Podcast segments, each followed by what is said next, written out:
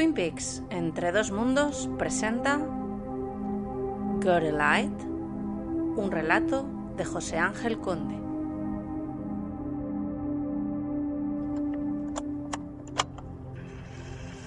Una vez que un mago se sitúa entre dos mundos, está en peligro de no pertenecer a ninguno de ellos. Al final, Jack bailó demasiado cerca de las llamas y eso le costó la vida. La cuestión no es si se suicidó, si tuvo un accidente o si murió a manos de alguien. Creo que Jack Parsons invocó a un demonio de fuego. Declaración de un colega no identificado de Jack Parsons, entrevistado por Douglas Milford. Febrero de 1806. Goswood, Washington. Meriwether Lewis baja el mosquetón al comprobar que la esfera se transforma para adoptar la familiar figura del pelo trenzado, el jefe de la tribu Ned. Pero aún le paraliza un remanente de la tensión previa cuando comprueba que entre las sombras del bosque le acompaña la figura de un gigante de raza blanca. Sin duda, un integrante de esa gente del cielo de la que hablan sus leyendas. El amistoso saludo del jefe no es suficiente para apaciguar su innata reacción de miedo ante lo desconocido, ni tampoco cuando el indígena extiende su mano para entregarle un rollo de piel y un anillo dorado con una piedra de jade verde incrustada. Intercambio entre los dos mundos, dice el gigante con una extraña reverberación en la voz, como si las palabras se agolparan con un ritmo sincopado. Hay un sendero de fuego y hay un sendero de humo. La dama se mueve detrás de los colores. La piedra de jade en la mano de Lewis comienza a emitir un hipnótico destello verde, quedando sus ojos atrapados por el símbolo tallado en ella, una especie de diamante insertado entre dos triángulos o dos montañas. Ahora, el explorador se halla en el interior de una cueva envuelta en una ligera neblina, observando un mapa poblado de extraños petróglifos tallados sobre la pared de piedra que tiene enfrente. El sonido estremecedor de un búho rasgando la noche le hace girarse en un acto reflejo, con el mosquete en ristre, apuntando a dos figuras de gran altura. No sabría decir si son humanas, porque donde debían estar sus ojos brillan cuatro enormes candelas rojas, cuya intensidad aumenta hasta cegarle. Cuando el ruido delante de sus ojos vuelve a recomponerse, Lewis está en medio de un colosal incendio en el bosque y sus implacables llamas consumen hasta la negrura de las pieles de los dos extraños, aunque él no siente en su cuerpo los estragos del fuego. Cuando comienzan a aparecer sus esqueletos, uno de los hombres del bosque habla por encima del silencio. ¿Es el pasado o es el futuro? De repente, el incendio es reabsorbido, inhalado por el horizonte, y el paisaje forestal reaparece intacto, sin rastros de combustión y en calma. Un hongo de fuego aparece a varios kilómetros de distancia y comienza a descender hacia el nadir implosionando en un nuevo destello que lo enciende todo. Lewis oye de nuevo la voz del gigante. El secreto oculto en lo más profundo del rojo. A veces el fuego quema.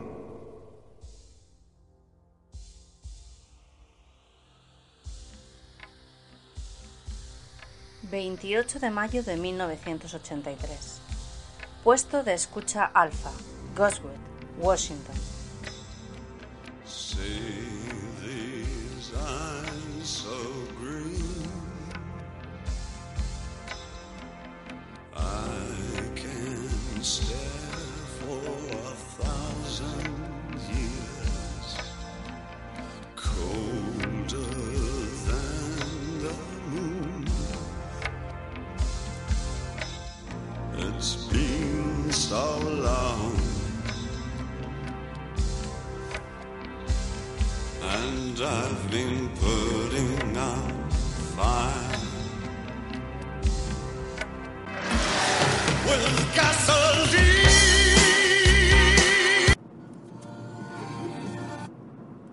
Philip Jeffries gira el dial de la radio del coche para cambiar de emisora.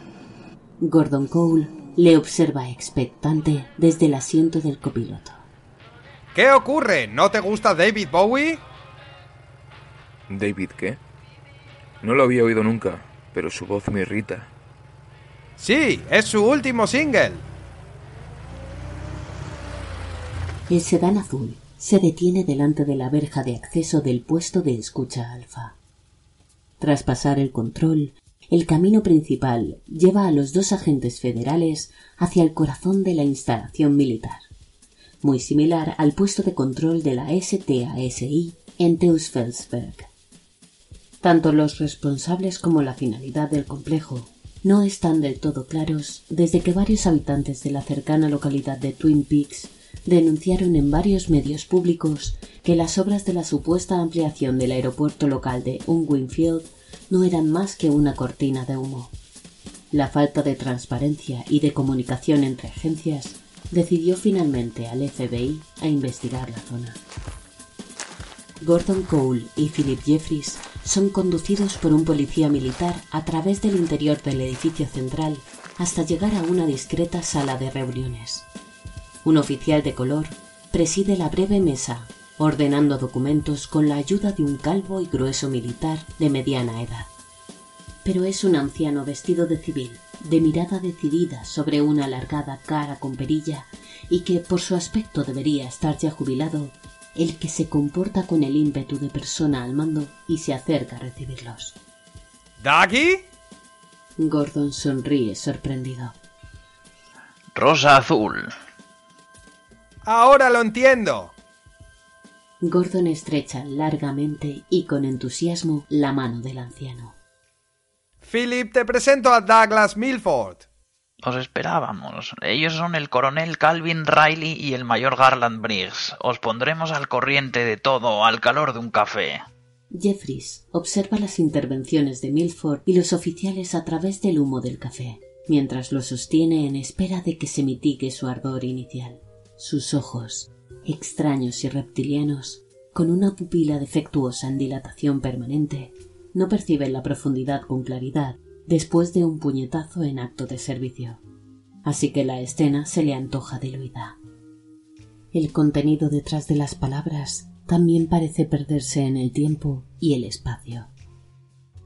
El puesto alfa se ha construido con el objeto de interceptar comunicaciones de origen extraterrestre, aunque yo prefiero denominarlas extradimensionales en base a mi experiencia. Esta zona se ha revelado bastante activa en ese sentido a lo largo de toda su historia. La instalación forma parte de mis investigaciones no oficiales después de que el presidente Nixon me advirtiera de la existencia del proyecto Glim Aquarius. ¿Desinformación ovni? Jeffries advierte ahora en la mano izquierda de Milford un anillo de jade verde con un símbolo grabado. Exacto. Ahora comprendo que Gordon le pusiera al mando de la Fuerza Operativa Rosa Azul. Milford prosigue, halagado. Según Nixon, sus actividades se iniciaron en 1953 como contrapartida al proyecto Blue Book. En principio empezó como un asunto militar en torno al grupo de expertos Majestic 12, pero hasta donde sabemos también hay implicada gente del mundo de las altas finanzas y grupos de poder de alcance internacional. Los llamamos hombres sabios y sus planes no están nada claros, pero mi opinión es que si invierten tantos medios y secretismo en este asunto es porque no pretenden nada bueno. Sea lo que sea, tenemos que saberlo. ¿Qué han averiguado hasta ahora? Inquiere Gordon. Se trata de una entidad de maldad pura. Creemos que su aparición en nuestro plano dimensional tiene que ver con los trabajos mágicos realizados por Jack Parsons, como saben, uno de los pioneros en el desarrollo de cohetes. Tuve ocasión de investigarle en relación a su labor como líder de la logia californiana de la secta OTO, Parsons quería invocar a la diosa sumeria Babylon, conocida como la madre de todas las abominaciones. Para ello realizó varios rituales, el último de los cuales se llevó a cabo en 1946 en Jornada del Muerto, Nuevo México. donde un año antes se había realizado la prueba atómica Trinity. Un año después se produjo el incidente de Roswell, por lo que creemos que tuvo éxito, pero aún hay más. Una extraña transmisión emitida en 1956 desde una emisora local a tan solo 15 millas de distancia del epicentro del proyecto Manhattan. La prioridad ahora es investigar la zona y recopilar toda la información posible, pero no hay que descuidarse, así que aconsejo que todos los miembros del escuadrón permanezcan en estado de alerta máxima. No sabemos qué esperar. Jeffries interviene como un relámpago. Yo me encargo. ¿Está seguro? Milford analiza la fría y decidida expresión de Jeffries. Es un lugar con muchas anomalías y gran poder energético. Deberá extremar las precauciones. Es muy capaz, Daggy. Gordon apoya su mano en el hombro de Milford. Para Jeffries el mundo no es suficiente.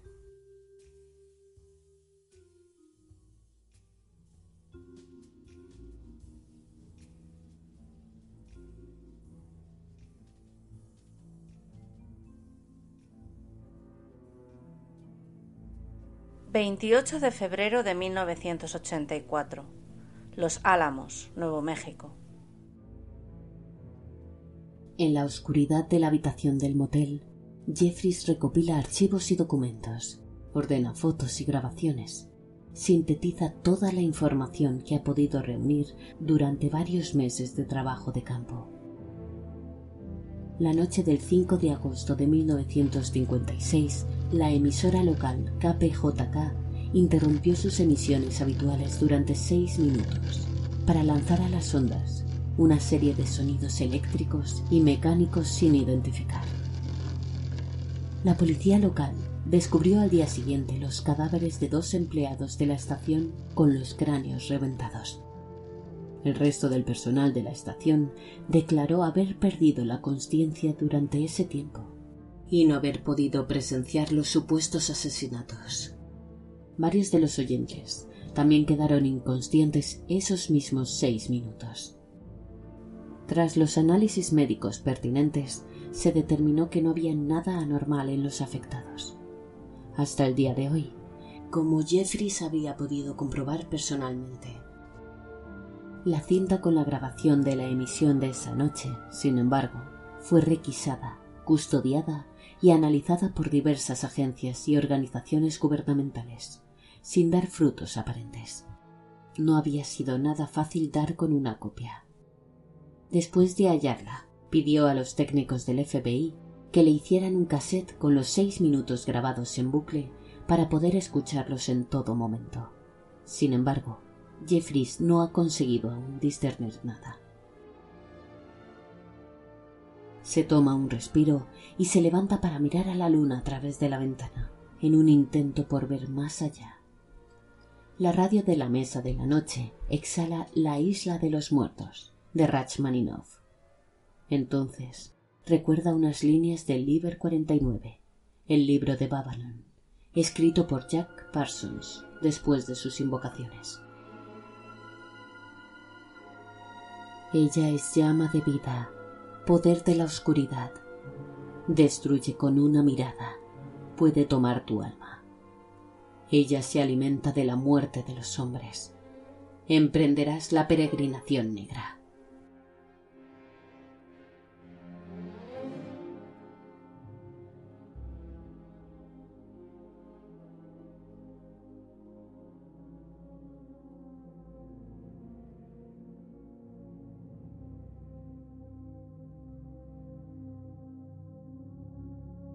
El Fort Negro parece flotar en la nube de arena del desierto de Mojave, en medio del espectral silencio que se proyecta en el velo oscuro del cielo.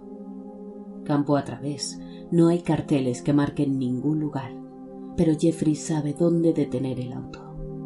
Los faros delanteros proyectan su luz hacia el vacío oscuro desde el comienzo del cráter, dejado por aquella primera explosión nuclear, la que abrió los mundos quizá con demasiada lentitud, introduce el cassette con la grabación de la KPJK y pulsa el botón de reproducción.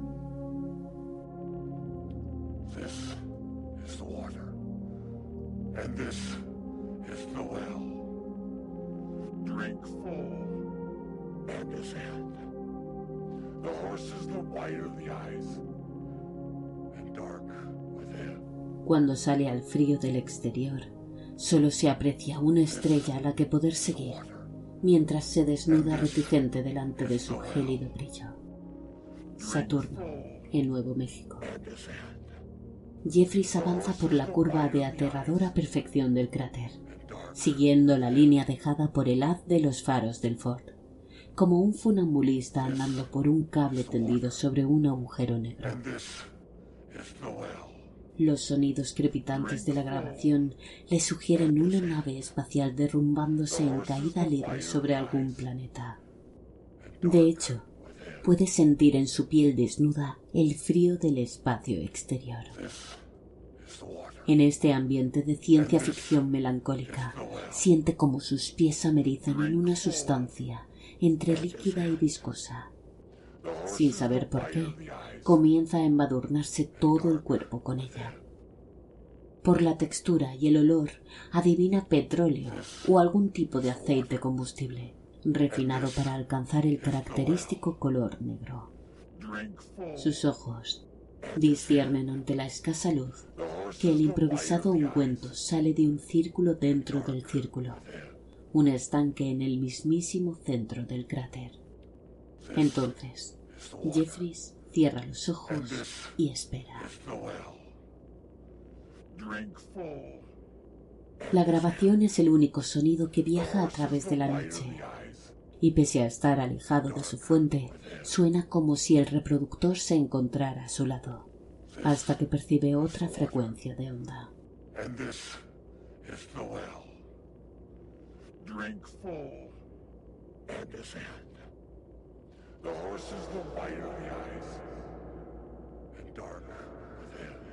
El inhumano gruñido va aumentando poco a poco su intensidad hasta reverberar con estruendo en la campana de aislamiento en que se ha tomado el paisaje. De forma paralela, la negrura de la noche se va espesando hasta lograr un estado de materialización similar al de la sustancia en el charco. La atmósfera chorrea hasta solidificarse en un espacio geométrico abierto que se pierde en el infinito. En su centro se forma una especie de cuerpo de humo espeso que se agranda con pavorosa lentitud hasta consolidar lo que parece un irregular cuerpo, casi femenino. La cabeza del ser parece tener vida propia y vibrar con el deseo cinético de la materia que busca disgregarse. Pero finalmente, sus facciones monstruosas se disparan como un cometa, entrando en Philip Jeffries a través de su humano ángulo de visión. Un humo, como una niebla, emana de la radio del Ford. El cassette se ha volatilizado. Ella no te ha visto todavía. La voz femenina que se sacude y reverbera sincopada procede del asiento trasero. Su ocupante es una gruesa mujer, vestida con un peinado y atuendo estilo años 30. A través de la niebla que se ha formado en el interior del auto, la apariencia de la dama parece monocroma, tanto por su piel como por sus ropas. Entre sus dos dedos sostiene un anillo como si enseñara con ternura un caramelo a un niño. Jeffries reconoce la piedra verde enquistada con el símbolo que ya le es familiar. La vaca brincó sobre la luna. Tras decir esto, la dama desaparece. Sobre la tapicería del asiento reposa ahora un objeto rectangular de color negro, similar a una grabadora, pero hecho de una pieza, sin resortes ni hendiduras. Pasan unos instantes de silencio hasta que Jeffrey se decide a extender su mano con cautela para cogerlo. Cuando palpa su desconocido material, el sólido emite un suave zumbido, como el que haría un fax funcionando, y un folio sale de uno de los extremos. Jeffries coge el papel con cuidado y observa lo que tiene impreso con la mirada paralizada. Sobre un fondo negro reconoce el cuerpo de la entidad del cráter y ese rostro que parece querer salir de la fotocopia para encontrarse con el suyo. Extraño. La luna que antes era llena ahora tiene forma de hoz.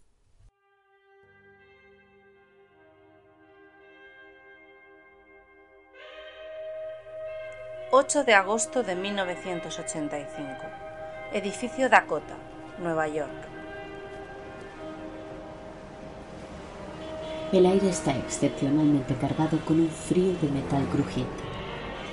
Los cables de corriente eléctrica que enlazan las calles vaticinan una antológica tormenta, escupiendo arbitrarias descargas que caen amenazadoras sobre los charcos de las aceras. No se sabe si es el smog o el humo que producen las chispas al impactar en el agua, lo que sale al paso de Philip Jeffries cuando éste se aproxima a la fachada principal del edificio Dakota. En todo caso, el agente se detiene para colocarse la chaqueta del traje negro y así sentir la seguridad relativa de la Walter PPK en su funda. Cuando la ráfaga vaporosa se aparta, le muestra un anticuado cuadro eléctrico metálico en el que hay grabado un número 8. Dupas. El macizo ascensor asciende silencioso como una cámara de aislamiento. Ese es uno de los temas a los que se refiere Windomer en el videocassette que Gordon logró interceptar. Con este término, nombra a una supuesta sociedad de poderosos brujos que pretenden invocar a una logia negra sobrenatural. Un posible galimatías viniendo de un agente que actúa desde hace años como un peligroso lobo solitario sin objetivo o misión definidos. Además, la salud mental de Earl sigue cuestionada desde que se descubrió su perturbado juego con su mujer Caroline y el agente Dale Cooper, aparte de la incongruencia de sus acciones más recientes. Todo ello podría servir para desechar sin más cuestionamientos la pista de los Dupas, si no fuera porque Jeffries se había topado con un misterioso libro de arte sobre una serie de pinturas, bautizada precisamente con ese mismo nombre. Las coincidencias no acababan ahí. La portada ya había arrojado sobre él una oleada de miedo irracional que se afianzó cuando se introdujo trémulo en el contenido de sus páginas interiores. El motivo de las pinturas que recogían las fotografías del libro era siempre el mismo la imagen que llevaba acaparando su memoria y su vida durante todos estos meses. Sobre un fondo negro se recogían las diferentes evoluciones de la misma anatomía ajena a este mundo. Un cuerpo grisáceo que no acababa nunca de mantenerse estable, sino que parecía fragmentarse y vibrar en el espacio, nuestro espacio. Era la forma diabólica que se le apareció en el desierto. No le cabía duda, porque estaba representada con una asombrosa técnica hiperrealista casi fotográfica, que le recordó a la fotocopia que obtuvo del sólido negro. Su autor tenía que haber visto lo mismo que él. Las obras estaban firmadas por un artista del que sólo se conocía su seudónimo, Apex. Jeffries había encontrado su residencia en Nueva York tras seguir una línea de investigación nada ortodoxa, su intuición pero después del incidente de Nuevo México ya no tenía reparos en recurrir a estos métodos. Así que supuso que el tal Apex había sido un conocido de Jack Parsons, con toda probabilidad una de las personas que aparecen en los dosieres de las entrevistas realizadas por Douglas Milford, y se dirigió a California para empezar la búsqueda en Pasadena, donde se encontraba la mansión del célebre ocultista conocida también como The Parsonage, la parroquia. Trabajando con el agente especial Chester Desmond, conocedor de la zona, emprendió un complejo periplo a través de los submundos de artistas alternativos, sectas y cultos de lo más variopinto, satanismo y New Age, estrellas y recachones atraídos por lo oculto, hippies recalcitrantes, siguiendo la línea que se originaba en la particular biografía de Jack Parsons. Los dos agentes se movieron entre círculos con gustos quizá extravagantes, pero que atraían a gente influyente y con poderosas economías. Una élite con fines nada claros. Muchos especulaban incluso con que aquella exposición que quitó la vida a Parsons en 1952 en su propia mansión había sido provocada. Lo cierto es que, tras desgranar un largo historial de bizarras anécdotas y teorías conspirativas, la figura de Apex fue dibujándose. Así descubrieron que se trataba de un artista multidisciplinar que había practicado también la religión de Telema y que incluso había rodado películas artísticas con Warhol.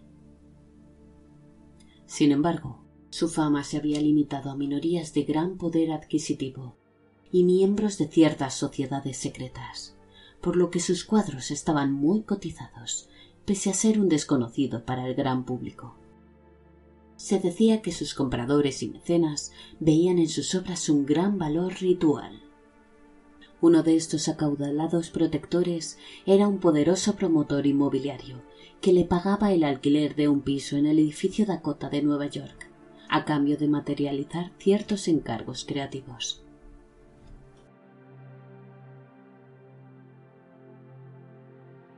Tras atravesar un largo pasillo, Jeffrey se identifica a la trajeada y corpulenta figura, con gafas circulares de cristal negro, que se encuentra en la puerta del piso de Apex. Sin mirar su placa, el guardián saca un manojo de llaves del bolsillo de su chaqueta y abre la puerta con él de forma mecánica. Cuando Jeffries pasa al interior, la entrada se cierra discretamente detrás de él y queda solo. El apartamento se encuentra sumido en las tinieblas. Sin embargo, la misma familiar figura grisácea, representada en todos y cada uno de los lienzos que cuelgan de las paredes, parece brillar como un camino de débiles velas a lo largo del pasillo, conduciendo hacia su creador. Un estremecimiento sacude a Jeffries. Soy ciego. A veces olvido que los demás necesitan luz. Adelante, Jeffries. ¿Me esperaba? Has venido a hablar sobre Judy. Eres el propietario del transpondedor de las estrellas. Jeffries se acerca a la delgada y consumida figura sentada en una butaca neoclásica. Su rostro apergaminado es absorbido por unas enormes gafas de lentes negras. ¿Judy? Soy Apex, el apéndice. Judy me utiliza para filtrar su imagen de fuego y destilarla en el aceite con el que pinto los cuadros. Ella es el espíritu femenino de los Utuku sumerios y se alimenta del sufrimiento de los hombres. Ella se alimenta de la muerte de los hombres. ¿Por qué invocó Parsons a una entidad tan maligna? Sus intenciones eran otras, pero el espacio-tiempo estaba demasiado enrarecido tras la primera explosión nuclear. Cuando lo descubrieron los Dukpas, los siervos de Kali le quitaron de en medio y desde entonces buscan usar el poder de Judy para su propio beneficio, extendiendo el caos y la muerte, proporcionándole alimento, mientras esperan que se abra el pórtico a la logia negra cuando las estrellas sean propicias. Si ella se une con Baal en la tierra, la humanidad estará condenada. ¿Y usted les ayuda? Les utilizo. Me he convertido en mensajero para poder expulsar los demonios que me atormentan.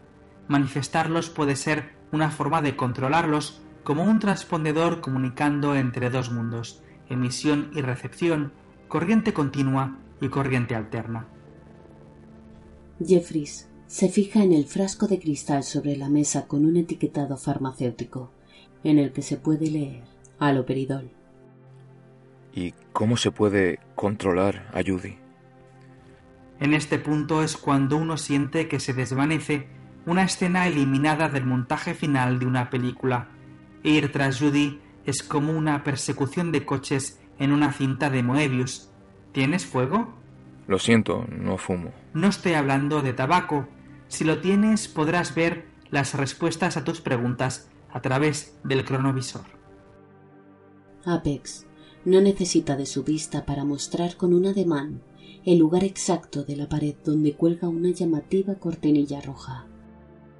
Jeffries la aparta con extremado cuidado y lentitud, dejando ver por fin lo que parece un cuadro eléctrico surcado por cables y circuitos.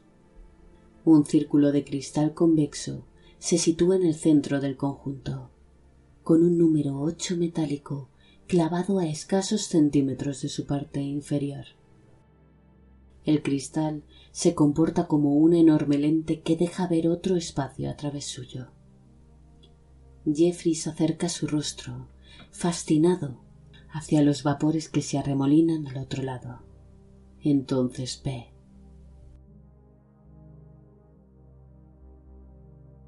El cadáver de un ángel rubio, envuelto en una funda de plástico. Una nebulosa gris entra a través del rostro de la esclava de rasgos orientales, encadenada en un altar con símbolos cuneiformes. El gigante monocromo espera sentado en un sillón. La noche del río ardiendo, febrero de 1902, en la zona de Coswood, cercana a Twin Peaks, provocada por saetas de fuego que caen del cielo. Jeffries coloca el transpondedor en el subsuelo debajo del obelisco de Buenos Aires. Una mujer de aspecto oriental derriba de un disparo, con un fusil de mira telescópica, a un financiero, apostada en una azotea, mientras su víctima sale de la fachada principal de una empresa de Wall Street. El agente Dale Cooper asesina con ojos demoníacos al mayor Garland Briggs, mientras éste lanza una señal de Mayday en el puesto alfa. Una comitiva vestida con túnicas negras y máscaras de búho avanza hacia unas cortinas rojas que se extienden detrás de los sicomoros de Glastonbury Group. El anillo de jade verde con el símbolo invertido en el dedo de un obeso y calvo millonario que se coloca una peluca pelirroja en el despacho oval de la Casa Blanca. Windomer avanza con un arma por un pasillo del edificio Dakota. El sonido de algo grande cayendo al otro lado de la puerta centra ahora la atención de Jeffries, que desenfunda su pistola y se dirige hacia la entrada. Con decisión y rapidez, abre el picaporte y saca medio cuerpo, disparando al pasillo. En el fondo alcanza a ver la figura de Windomer parapetándose tras una pared antes de que una bala impacte en el dintel sobre su cabeza. Earl ha venido con uno de sus sicarios adoctrinados, así que Jeffries vuelve a entrar en el apartamento, cerrando la puerta detrás de él. Te dije a través. Jeffries se queda inmóvil por unos instantes. Luego levanta la mirada hacia el cronovisor. La parrilla que rodea al cristal circular emite una vibración eléctrica de dínamo que se confunde con los truenos que comienzan ya a reinar en el exterior del edificio. Desde el pasillo llega el sonido del percutor de una Glock. Apex se mantiene inmóvil en su asiento y en el cristal de sus gafas parece formarse una neblina en espiral. Let's rock. El cuerpo de Jeffries se deja absorber por el cristal del cronovisor, estirándose sus partículas con una vibración inhumana, presas de un magnetismo incontrolable. Su conciencia viaja por un pasillo de espirales de niebla púrpura que avanza a través de un espacio sin fin.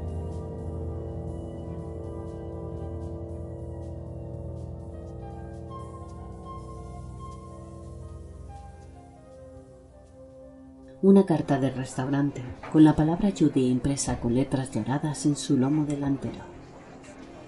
Perdona, no te había visto entrar. Enseguida te atiendo, dulzura. Philip Jeffries se encuentra sentado a la mesa de lo que parece un amplio bar de carretera. La camarera se le acerca con una libreta y un bolígrafo en su mano. ¿Dónde estamos? Cerca de Seattle, encanto. No tiene pérdida. Unas cuantas mesas más adelante se levanta una figura femenina delgada y de pelo moreno muy corto.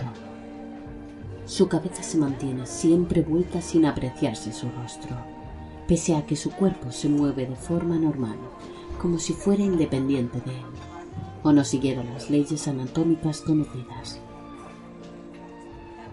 Cuando desaparece por la puerta del local, Jeffrey se levanta y la sigue. Con sorpresa, advierte que su Ford negro está estacionado en el parking abierto y sus llaves siguen estando en su sitio cuando palpa el interior de su chaqueta. En medio de una lluvia torrencial, la extraña mujer se introduce en un Pontiac rojo casi al mismo tiempo que él, saliendo de la zona de servicio con un chirriante acelero. Jeffrey sigue al coche durante kilómetros y kilómetros, en una noche de relámpagos y lluvia, hasta que finalmente se detiene en una vieja gasolinera con un cartel en el que reza Convenience Store. El aire sigue cargado de electricidad.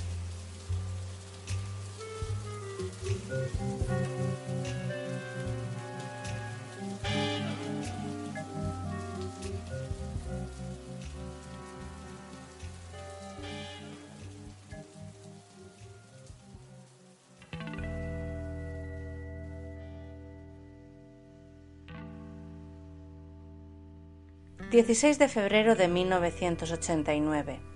Hotel Palm Deluxe, Buenos Aires. El transpondedor está colocado en su lugar, en el subsuelo debajo del obelisco.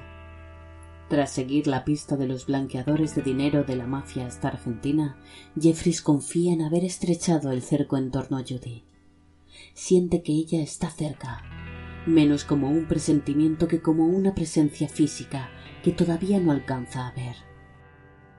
Cuando le preguntó si había alojado a alguien con el nombre de Judy, el recepcionista del hotel le respondió negativamente, pero le dio un sobre con una carta dirigida a él. Jeffries da una propina al botones y entra con nerviosismo en su habitación. Deja la maleta apresuradamente y abre el sobre que guarda en su chaqueta. El papel de su interior está en blanco. Un resplandor voluble ilumina levemente el pasillo, procedente del dormitorio. Cuando se gira para atravesar el marco de la puerta, el agente se topa con unas letras de fuego ardiendo grabadas en la pared de enfrente. Judy. Presa de un sudor frío, Jeffrey sale de la habitación y se encamina frenético hacia el ascensor. Cuando vuelve de Filadelfia, el fuego golpea el interior de su cuerpo, haciéndole gritar de dolor en una de las escaleras del servicio del hotel. Lo último que recuerda cuando deja este mundo son las extrañas y reveladoras palabras del botones. Santa María, eres tú el hombre.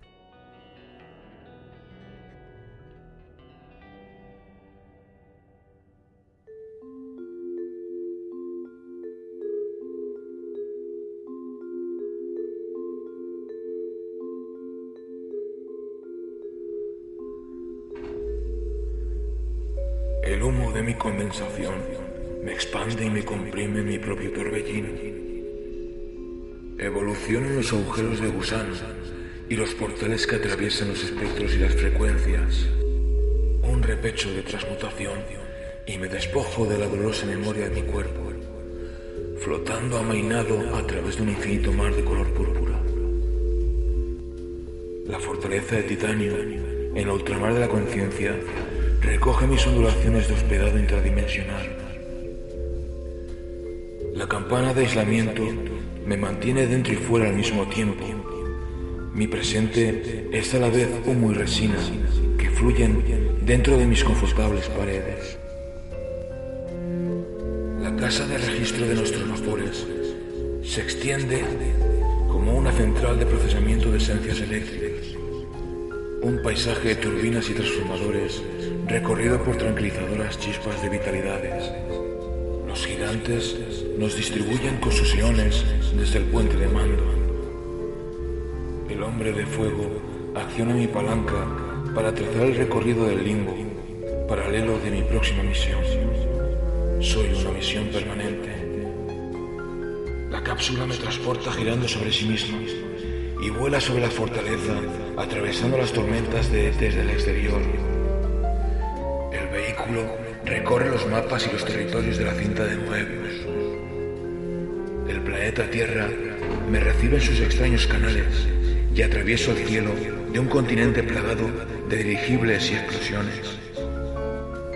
En la mansión de Jack Parsons me aparezco en forma de feto dentro de un orbe durante el éxtasis de la mujer escarlata en una sesión de telema y relato lo que he aprendido.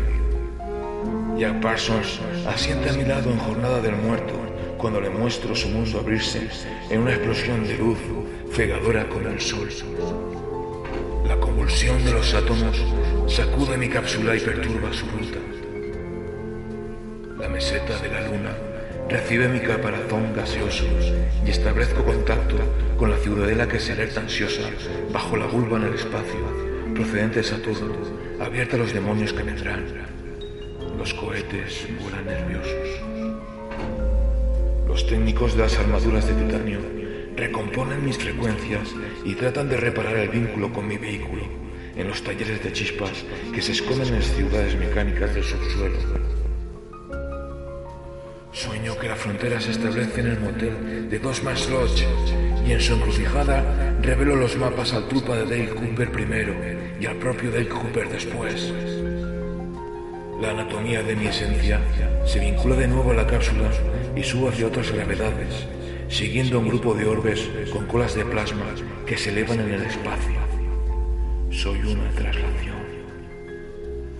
Los lugares a los que me dirijo nunca son un destino, pero sigo recorriendo mi vibración, descomponiéndome y recomponiéndome en cada viaje. Está resbaladizo aquí dentro.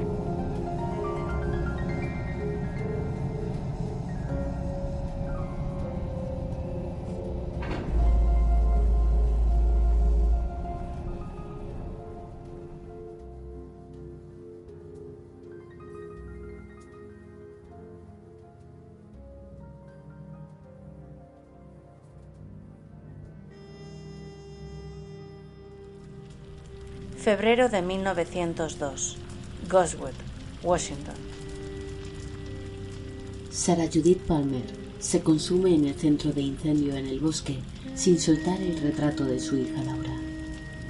Incluso cuando el fuego desaparece de forma súbita y queda el paisaje calcinado en un salto temporal de milésimas de segundo, el marco sigue alzado en la mano de su esqueleto un leñador tiznado por completo de oscuro, tanto su cuerpo como sus ropas, su negro rostro incrustado como una tea en una larga barba, se acercan a la anatomía descarnada y humeante. Con un gesto decidido, ritual, posa su negra mano izquierda en la frente de la calavera y por un momento parecen consolidar un mismo cuerpo en el paisaje devastado. El leñador levanta en su mano derecha un cigarrillo, mientras sus intensos ojos blancos interpelan una pregunta a la terrible soledad de la noche.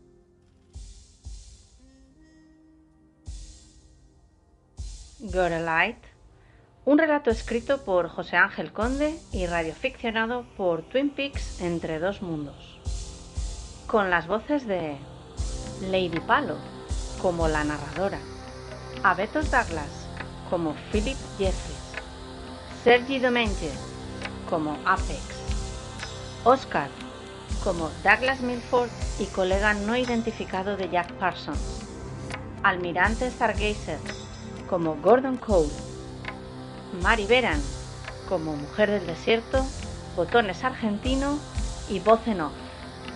Juan Carlos Hernández como el gigante. Carlos Sánchez como hombre del bosque y Bárbara Shoca como camarera, presentación y voz en off.